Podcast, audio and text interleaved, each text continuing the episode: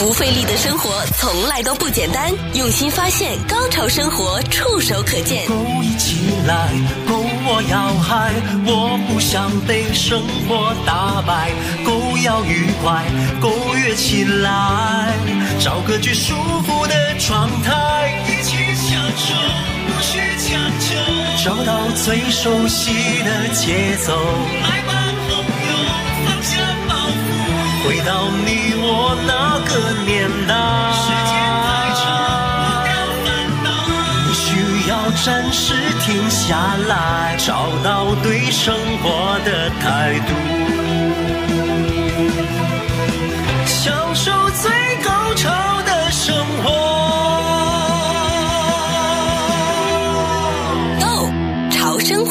欢迎您收听《Go 潮生活》，我是小伟，还有生活达人 K Y，K Y 你好，你好，小伟你好，收音旁边的朋友们，你们好，今天够热了吧？今天够热了，我们觉得有点太热了。四月中八十几、九十几度，真的不简单。对啊，而且过去的周末还很大风。没错，有点不正常吧？是不是还是那个地球的气候变化的原因？你猜？我觉得是应该是气候变化让这件事情越来越频繁，或者说它出现的呃一些时间会让你觉得越来越不正常嘛？又或者说大家都比较敏感了，对啊，遇到这样的天气的就想起这个情况。所以今天我们不如以本周四，嗯，四月二十二号的地球日为主题，跟大家讲讲我们的。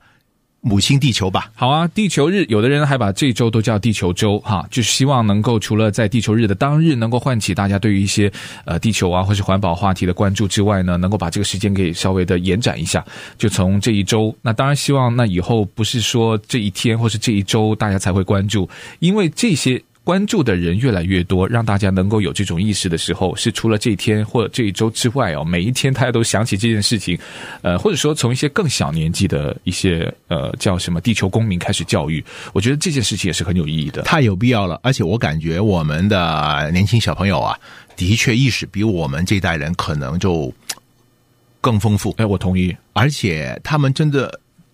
每个事情都容易想到这个点上去，比如说，呃，离开房间的要关灯，可能是学校教的真的很好。哎，对啊，对很多这样的意识了，呃，看他们讲一下，我也。永远感觉很开心的，因为未来是属于他们的嘛，嗯、他们是主人翁啊。对，因为他们做好了这种准备，会让我们觉得还是有人能够延续地球的这种生命力。但是 K Y，你同意吗？因为可能身处在不同年代的人，他们的成长过程也决定了他们有一些的环保意识不是与生俱来的，他必须要可能达到一定的程度。比如说，富裕国家相对来说，它的环保意识会稍微的高一点。是这样，因为有一些理论啊，就是说这个社会相对发达了，人的追求已经不单单是生存，他们需要舒适，他们需要安全，他们需要愉悦，所以对环境的要求，对青山绿水的要求，就比在还在果腹的阶段的人民呢，可能想法不一样，要求不一样。嗯。但是我们因为要有这种环境，所以我们就要有一种叫可持续的眼光和意识在里面。呃，这个星期是地球周，那星期四就是地球日嘛。我们刚才不是在节目说，Kevin 你要带来一则这个讯息，我觉得不管你是不是符合这个资格，但这个我觉得总是。算是在地球日里面有一个比较好的干货礼物啊，就是能够马上让大家能够呃做一些东西或者收到一些东西的消息，真的是。而且今年的地球日的主题也比较有趣，因为已经有怎么说了，疫情的时间了，大家可能也为了自己各样的呃健康的情况了，都忙忙碌碌的。一段时间了，那今年其实如果再想一想，各样的疾病，呃，这些的呃病毒，其实你说跟人类生活的环境空间对待我们地球母亲的处理手法不当，是否有关系了？我觉得有关系，因为他这个关系呢，就是觉得就是很简单，你对家里做了一些什么事情，其实。家里的环境也会适应的做出一些的一些反应给你嘛？你像他今年已经是来到第五十二个地球日了，那这个地球日现在已经变成是一个全球世界性的环保活动。那现在这个地球日就是在接下来今这个星期四嘛，那是第五十二个地球日，现在已经发展到全世界有一百九十二个国家，有超过十亿人去参与了。嗯、我觉得这件事情已经呃有有一些我们觉得是应该要的那种规模在里面了。对，而且今年的主题啊叫 Restore Our Earth，修复修复我们的地球。嗯，那这个主题我感觉非常恰当。对，因为其实。地球或者大自然是有一个自我修复能力的，嗯，但是人类人口吧，可能也相对突然间过多，嗯、或者是呃，人类通过工业革命，呃，整个生产的工序大大的加速。对，以前每个人都是手作坊的工的的这个方法来生产，现在都是嗯呃机械化了，甚至于是那个啊、呃、电子化了、AI 化了啊、呃，不管你用什么方法来形容，嗯，这个。呃，共感的能力厉害的不得了，嗯、对，也对大自然的摧毁啊，也是比以前。远超远超好多好多倍！我记得好像有一年那个地球日的活动是响应那个是关灯的活动嘛？是不是有一年是类似？有这么对对对，对，因为我知道每一年的主题都不一样啊。像二零二零年那个时候是正好叫气候行动，那么今年呢，它叫修复我们的地球。我觉得从今年的这个口号，我们可以看两件事情啊。第一个就是修复的意思，就是你要知道它是有病了，对不对？或者说它是有问题了，你才会去修复嘛。那好好的东西你是不会去修复的。所以这个的主题就告诉我们两个讯息：第一，我们越来越认识到我们的地球是有问题了。好，第二个问题就是我们要开始修复了。所以今天的主题也会有一些呃，让我们看到大家的这种紧迫性啊。那很多的国家。当然也会针对每一年，即使是一样的一个主题的设定，他们都会有各自的一些相关的响应的活动啦。呃，像有一些会开会，对吧？你看，像全全球的一些呃国家的领袖，他们会开这个气候呃气候的高峰会。呃，有一些呢会专门去研究一些空气还有污染的环境的议题。呃，有一些呢也会在这个官网上呢，你可以任意查询啊，你不不在这个国家都可以查别的国家、别的地区啊，呃，有哪一些的呃联合的活动可以可以参与。那今年。那像一些地球日的活动啊、呃，比如说小到什么社区，刚 K Y 你在节目一开始不是说可以种树的那个，那个其实也也算是一个，就是不同社区嘛，就是小到不同的地方，它都有一些参与的活动形式。是的，呃，这个社这个活动呢，基本上是让是洛杉矶市、嗯、呃 LA City 牵头的，嗯，那么为是 LA City 的一百万多一些的居民，以及呃四百万是。LADWP 就是洛杉矶水务及电力局下边的客户，大概有四百来万人吧。呃，如果你有这个是他的客户，有他的账单，也可以收贿。就是尽管你不是住在 LA City 啊，嗯、就可以联系到他们，嗯嗯，啊、呃，让他们的专家到你府上来，呃，看一下，呃，有可能获得一株，甚至于不超过七株树，嗯，他帮你。呃，送到树。家里边还种好，哦，所以这个相当不错，而且他们是派专家那个 arborist 过来，呃，知道你们的家里面的环境是否适合种什么树，嗯，也不可能太高或者太离开你家的那个地基太近，反正非常专业，非常专业。哎，我刚才在想，就是可不可以挑树种啊？因为有的人有一些情有独钟的树种，对，有人喜欢某一些果树，他有一个清单，你可以跟 arborist 进行那个交流，嗯嗯，进行商量。他们其实整个想法呢，也是希望那个种类的多样性、多样化，嗯，呃，让这个环境里边呢。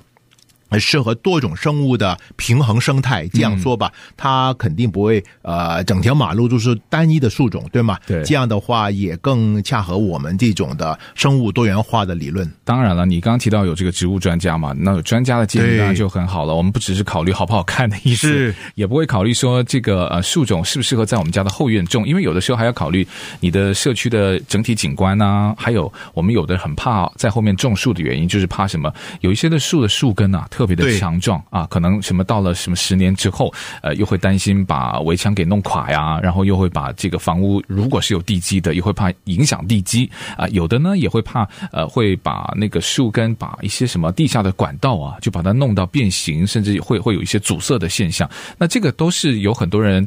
有的房子本来有树，它把它给移除掉的原因、嗯、是这样，所以其实种树也需要一些科学的生物学的知识，对不对？嗯、不能随便种，因为你要能知道这个树在成长完以后，嗯，有多大。对，如果你不希望有一个四十尺的树在你呃家旁边挡住日照啊或者光线的话，可能你要小心，可能那个树种不适合了。但是有很多树种叫 dwarf，尽管是同一种树树种啊，但是它是。长不大的，可能就十尺、十五尺，这样的话就很好了，对，装饰性就更强。所以如果大家有兴趣的话，嗯，可以去这个网站 cityplants 点 org 去查看一下自己是否啊、呃、合格啊、呃，不管是 LA 城市的居民，或者是呃 LA DWP 呃服务的电力跟水务的客户，这样的话呢，你就可以。登录在不同的时间，不管是他们免费发送树苗的时候，或者请他们抓到你们府上去呃检查一下，都有可能。嗯，而且这个不只是免费。对啊，你刚刚说到是免费，还不只是技术活，还有体力活在里面。他帮你种好，所以大家都知道，其实好的树苗也不便宜。当然，如果正好有这个需要的话，嗯、也有专家告诉你应该怎么种，种什么，这个何乐不为？对，尤其是什么要推倒重建的那些比较地地方又比较大的哈，那就正好可以好好的利用一下。嗯、呃，麻烦 KY 再重复一下那个网址是 cityplants 点 org，c i t y p l a n t s。点 o r g，好，拿去用，不谢。我们今天说的这个中文翻译过来，应该叫我们刚稍微的商量了一下啊，我觉得可以用这个称呼是蛮准确的，就叫木屑颗粒。对，wood pellets 啊，对。那么木屑的颗粒，它是作为一种燃料，所以很多人就直接就把它叫呃 pellet fuel，就直接就已经把它变成一种像那个英文的称呼，就是一种燃料了哈。对，因为它最大的作用，它因为含的水分非常的低，呃，所以它的这个燃烧性非常的强。我们跟大家稍微说一说，它最常用的就是用木屑呃做成的那种颗粒，好像我们平时在哪里可以买得到呢？好像。Home Depot 那些有没有的卖？那些地方都可以买得到，因为这个 wood pellet 呢，呃，除了当燃料或者辅助燃料以外呢，很多那些 petting zoo 啊、呃，或者是呃，请一些呃，就是经营者把一些呃小绵羊、小山羊啊，他们带到一个学校里面做一个半天的活动，对吗？其实他们那个那个 bedding。嗯，呃，让他们那些小动物站的那个呃小环境呢，都是铺了很多这样的 pellets。以前是什么呃干草啊那些，其实 pellet 更简单。第一，它是一袋一袋，大概四十磅左右，嗯，就很容易铺，而且它吸水能力特别强。对、嗯，大家都知道了，这个小山羊啊、小绵羊，他们还是不懂得要上洗手间吧，他就随便了。嗯，那么这些颗粒了，很容易把它们就渗到。泥土下面去，或者把它吸收一下，对，让整个环境呢比较干净。小朋友去摸一下它，也不会踩到地雷。嗯，所以从各个方面呢也是比较好的。那么用完以后，一个铲把它一铲铲起来，又可以要么呃丢到那个丛林里面去，或者烧掉，或者怎么样，反正。各方面使用都比较简单。这种木屑的颗粒啊，通常就是从锯木头哈、那或者是一些木质产品里面的一些副产品，然后把它作为一个重新的压制啊，或者是一个锯子的一些锯末嘛。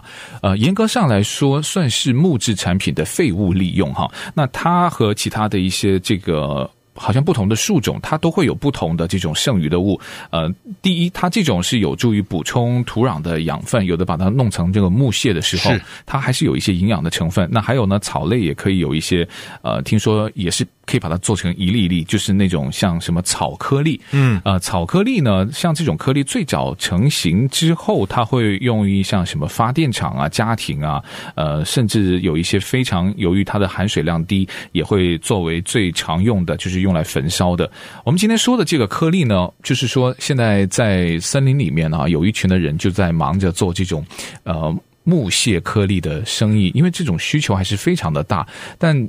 某一种的工业或者某一种的行业，它的成型、它的发展呢，它必然伴随着有很多的一些副作用。我们说的副作用呢，未必都是不好的，但它可能是需要经过大家去。考虑，然后再进行修正，就像我们今年的地球日的这个口号“修复”，就是你有很多要去做一些调整的。我们今天就跟大家说说，究竟这个木屑在森林里面，他们这个行业是呃怎么开始去弄起来的？首先，那是锯木头嘛，对吧？是，首先大家可以这样想吧，如果家里面做装修或者怎么样，嗯、你都有一些 beams 啊，一些就是木方、木条，嗯、或者是那些木板，叫 two by four，美国盖房子基本上是这些木板了。但是他们是从林场牧场里边锯出来的。嗯、对，那么最理想的是那个可再生的林场，嗯，就是从呃清理了一个大范围的面积以后了，那个牧场的林场的场主了会再植树。把新的树苗再种下去，大概十年之后或者几年之后又有木材了，又可以使用了，而不是我们听到很多很心疼的信息，比如说亚马逊森林，对，他们把那个热带雨林全清掉了，就是牧放了牛，嗯，呃，做牛排，对不对？树木这样的话了，就没有了整个自然生态了，嗯。但是如果这些林场是一个生意的话，它绝对需要在。可再生的木材使用，嗯、对不对？好了，如果你锯了木方或者木板，你其实剩下了很多木头、木尾、木屑等等，哎，这个就来了，把它们呃搅拌粉碎，然后放在一个大的，其实我们说还可以是 low tech 啊，嗯嗯，玻璃房或者是那个塑料膜的大空间，通过自然的那些温室效应，把那些木屑完全。收干水，嗯，很干燥，很干燥，变了木粉了。对，然后把它们送到另外一个车间，通过压力进行那个啊、呃、颗粒的，好像模板一样，嗯、把它一粒一粒把它都吐出来。嗯、因为通过高压，其实木那个分子与分子之间有一些自然的分泌，它们就好像胶水一样，自然的粘合在一起了。嗯，就不需要添加任何的人工的胶水吧，溶剂吧。这个就很科学了，所以通过高压把那些木屑变成了一粒一粒，嗯，大概有多大一粒呢？就有点像我们一根小指头吧，对对。对对对，这样子，嗯。啊、呃，这样，所以它就变成了四十磅左右的标准的商业使用，嗯，那么其实不说我们都不知道，原来在欧洲，特别北欧、英国啊、丹麦啊那些地方，原来有一些电厂。也会用这些啊、呃、木颗粒进行了发电。你想想，以为哎呀碳呃那个电厂已经煤炭已经是很落后了，对不对？嗯、应该烧气了吧？现在还有人烧木头，那当然了，这个量不是很高，大概就几个百分点。嗯、但是想想还有，那么这个也是对很多朋友来讲了。嗯，想象不到的。对啊，因为我们都在想嘛，现在都是什么自然的发电，或者是环保发电、嗯、绿色能源，对不对？但其实这个作为在木材整个呃领域里面的副产品，对，如果你不好好的利用的话呢，我觉得也是另外一种对于环保的误解了，对不对？那我们要怎么去利用？像刚才 Kevin 你提到的，像在英国的发电总量，它的这种发电已经占了百分之十四，对，所以它的这个发电量已经非常的大。像北欧的丹麦呀、啊，还有像呃呃欧洲的比利时和。嗯、他们都已经对于相关的这个呃木屑的发电，它有进行了非常多的投资。嗯，但有的人可能就说了，那如果我们从最源头就说，你不要砍伐树木啊，那这个才是最环保的。我觉得这个也是一个对于环保极度的另一种迷思，一个误区吧。对，很多人觉得你不做这件事情，那是不是最环保的？嗯，也不是，不是。为什么呢？其实呃，森林跟嗯，我爱用个比喻，嗯，人头发一样，嗯嗯，你不剪头发。你说这个会健康吗？其实你应该梳理一下，整理一下，让它生长得更健康。其实森林也一样。如果大家有机会，可以很容易到那些呃网站也好，我们的那个点播的电视频道也好，看一些那个纪录片，嗯，他就告诉大家，其实如果一个自然的森林的生态完全没有人工的处理或者一些梳理的话。大的树木就会变成参天大树，嗯，但是它这个树棚下边的就长不了东西了，对，它的植被会因为被它呃遮盖了阳光，下边就没有生命了，包括中度呃高度的那些树苗也长不了了，对，好，但是它们枯萎了死掉以后，下面就变了一些落叶，嗯，变成非常好燃烧的燃料，嗯，如果来一场。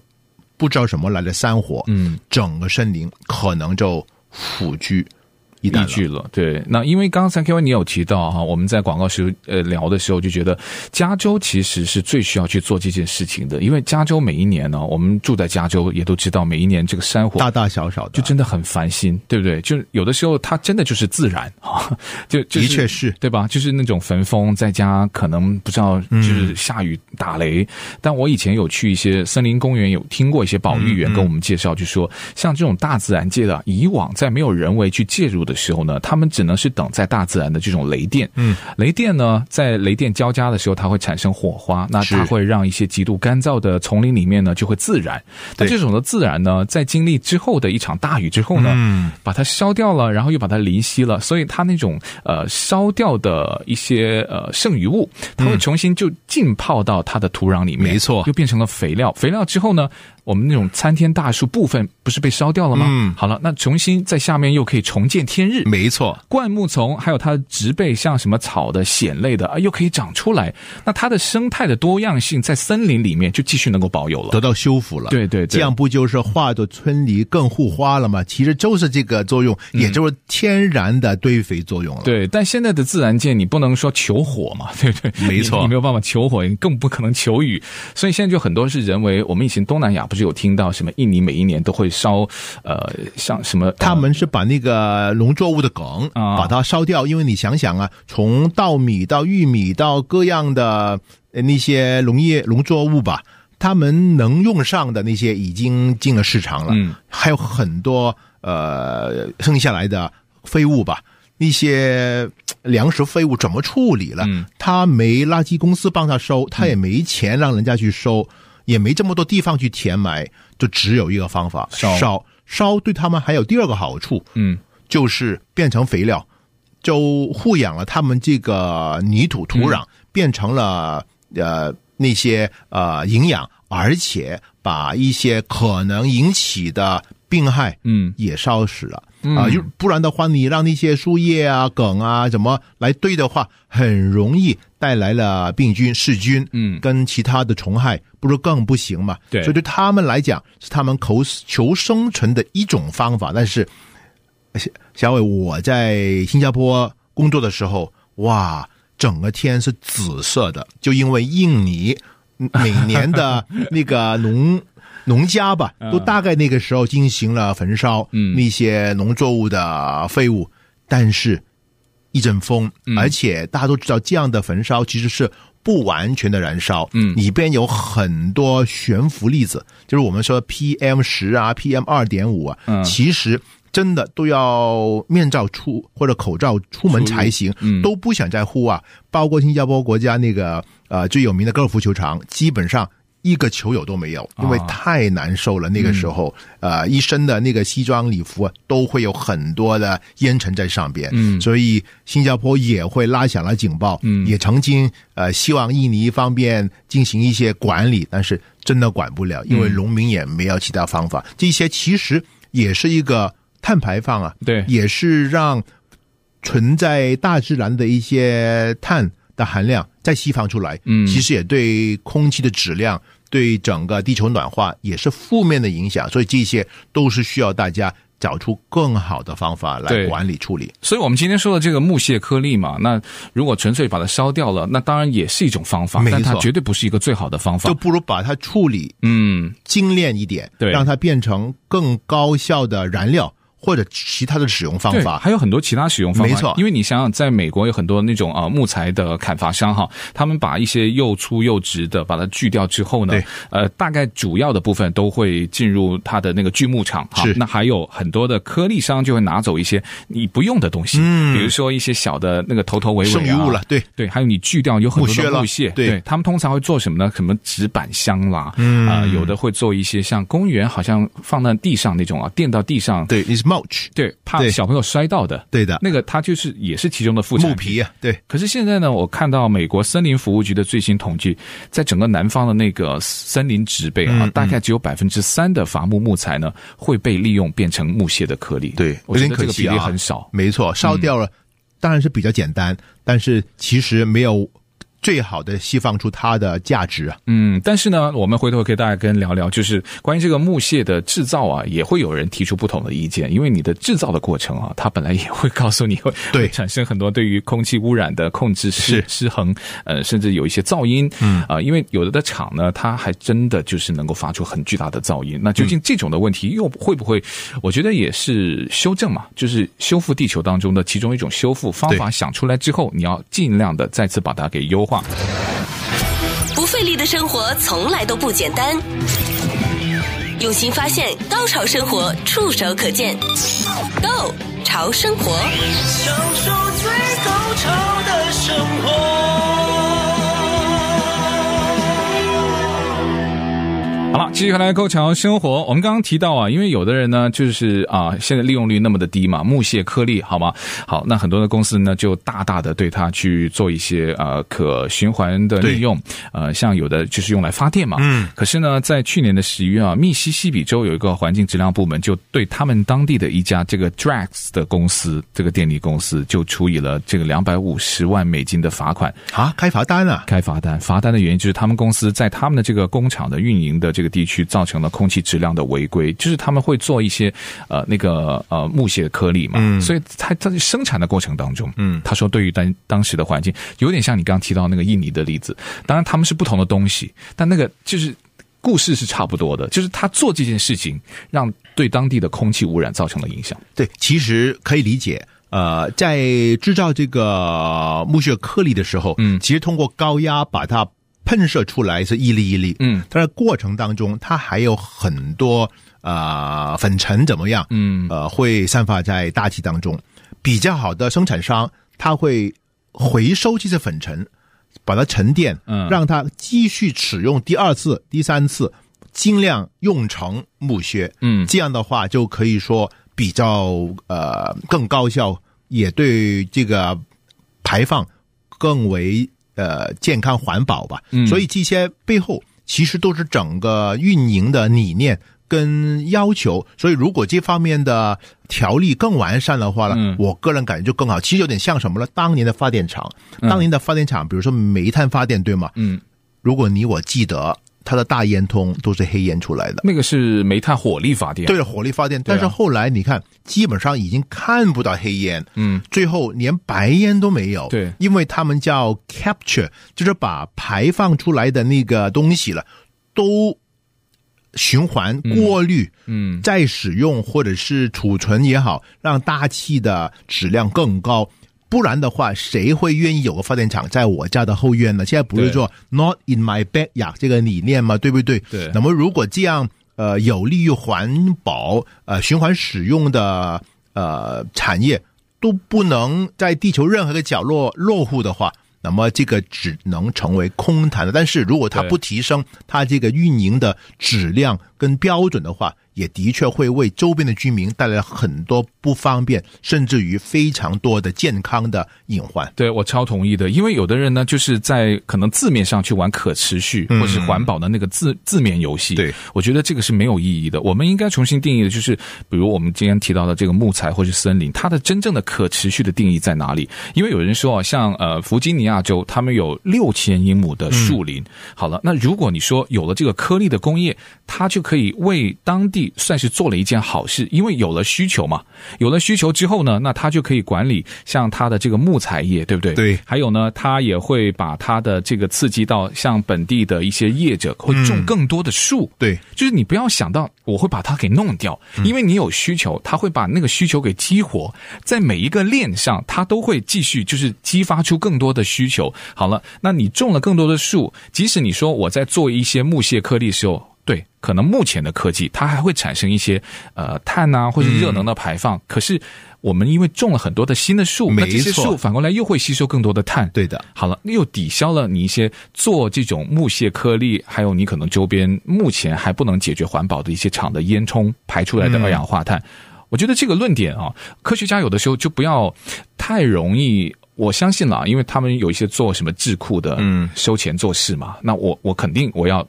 声张我主张的观点是强化我的论点，对对对对，我就把其他的我我没有说不对，嗯、我不提。嗯，我觉得这件事情，我觉得应该是大家要在可持续方面稍微呃，眼光放放远一点。你你刚刚说的对，我觉得政府层面的一个远大的目标啊，它它是能够在一个大的方向，起码是鼓励了业者，我我不怕你罚，那起码这个方向是对的。这个我就简单来概括，就是有人要算一个总账啊，不能就算一部分这个账。我自己有一些朋友在科罗拉多州以及我们就是比较中西部的地方，呃，有一个很大的庄园啊，嗯，我们说是几百亩的那个庄园，嗯。你不不要一定以为是太好玩了，他们每年都要烦，因为他们有很多那些稻草啊，要找人来锯。如果他付钱让人去锯草的话，就麻烦了。结果他免费，嗯，让一些运营者进来帮我除草，嗯、除完以后呢，他们会一个 bale 一个 bale 就扎起来卖给那些马厩啦，啊、呃，就是那个牧场，让他们一方面可能是给动物吃，嗯，二可能是做他们的 bedding。让他们进城，他们就是呃休息的地方，嗯嗯，或者是卖到不同的地方去。哎，免费劳工，那他拿走他还可以卖，没错。嗯，所以那个是免费劳动，但是我有一些东西锯完以后处理过，我可以牟利。对那个庄主来讲呢，我免费有人帮我清理一次，嗯，我也没什么不利。所以刚才你说那个 Virginia 那个地方，其实如果当地政府愿意通过一些条例让运营者进来进行。适度的清理，其实整个呃林场可以说更持续的发展、更健康的发展之余了，也能带动就业，也能把不必要的碳燃烧变成了正的燃烧，带来正的 GDP。嗯。对，不过呢，我们好消息就是看到了美国呢，它还是在这方面呢取得了一些成功。反正这个木屑的颗粒加工厂啊。呃，现在是越来越多的，嗯、那就起码证明了这这个路子是对的，而且呢，呃，政府或是当地的环保部门呢，也迫使了，我们说是迫使了，就是大家有一个这个这个叫角力嘛，哈，他也让他安装了很多的一些呃 filter，对对对对对对。污染的一些控制的装置，所以他们也都希望能够因为这种的需求，他们认可了这个是环保的一种需求之后呢，你在它的生产的过程当中能够多做一些环保的设置，嗯、我相信确实当全世界都开始需求像木屑颗粒的时候，它的这个环保的力量就是很大的了。如果从这个思路继续走下去啊，小伟，那么不就是很多废物垃圾对也能变成了黄金吗？对啊，这个不是很有意思吗？不单是没有扔掉，而且能带来对人类很有用的贡献。我感觉。这个地方动动脑筋真的很有意思，也是为今年的地球日做了一件大好事了。好，那我们今天就说到这边，也感谢 KY 的分享，也谢谢我们听众的收听。今天的节目也希望对你有所启发。我们下次再见喽，再见，拜拜。